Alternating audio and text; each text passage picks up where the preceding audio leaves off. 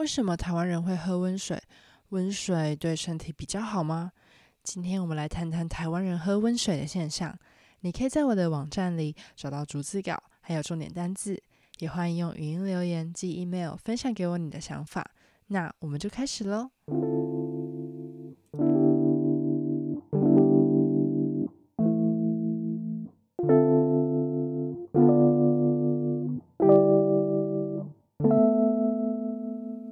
大家好，我是韵子。今天我想跟大家聊聊一个在台湾你可以看到的现象——喝温水。当然，不是每个台湾人都会喝温水，但是喝温水在台湾是一件很正常、很普遍的事情。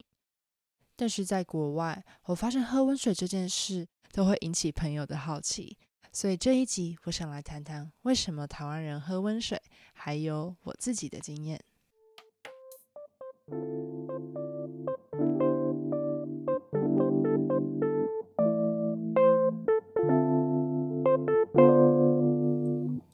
我记得小时候，特别是在冬天，我们就会喝温水。夏天的话，嗯、不一定，有时候是喝常温的，但是有时候会吃冰。到青春期的时候，特别是女生有月经的时候，我们在台湾有些人会把月经说成大姨妈来了，或是那个来了的时候，就不喝冰的了。我就养成了即使在夏天也会喝温水的习惯。但是我出国就抛弃了这个习惯了。我发现，在月经来的时候，吃冰的或喝冰的，对我个人来说，真的会比较不舒服。我曾经问中医师，子宫跟肠胃是不同地方，水喝下去有影响吗？他是跟我说，气血会循环，所以的确可能会影响。总而言之，台湾人喝温水的习惯有很大一部分是受到中医的影响。在中医里面，会把食物分成寒性的，就是比较冷的特性，还有温性的，比如说像是姜，就是属于温热型的食物；冬瓜就是冷的食物。你们听过阴阳调和吗？在料理里面，我们也可以看到台湾人阴阳调和的概念。比如在煮冬瓜汤的时候，就会加入姜来平衡。你们知道我刚才看到一个很荒谬的故事，就是在明代的时候，有一个人叫杨琏，他为了要自杀，每天早上都喝冷水。从这里可以看到，以前的人觉得喝冷水是不好的。在台湾，好像三餐都有可能经过烹饪，生冷的食物比较少。我记得我之前在荷兰的学校微波中餐的时候，我同学很惊讶的对我说：“为什么中餐要吃热的？”他们跟我说，他们三餐之中至少有一餐是冷的。台湾跟一些欧洲国家不一样的地方在于，在欧洲的水龙头打开的水是可以直接喝的，但是台湾的不行。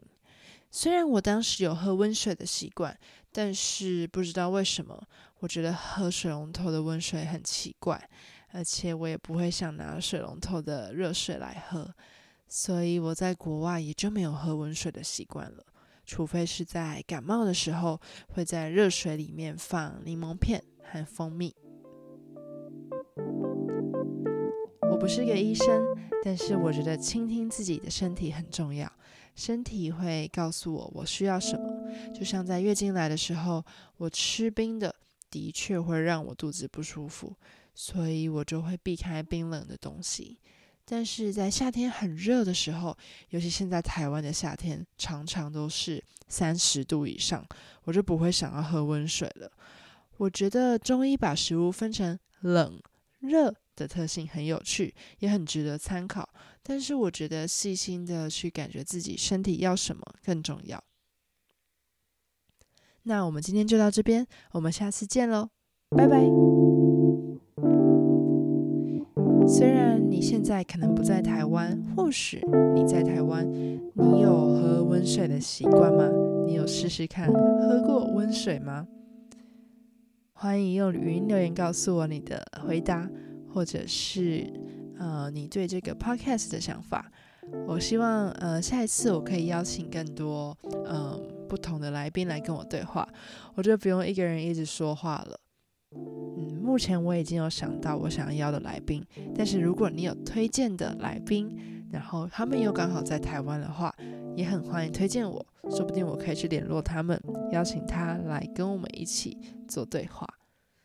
那谢谢你的收听，我们下次见喽。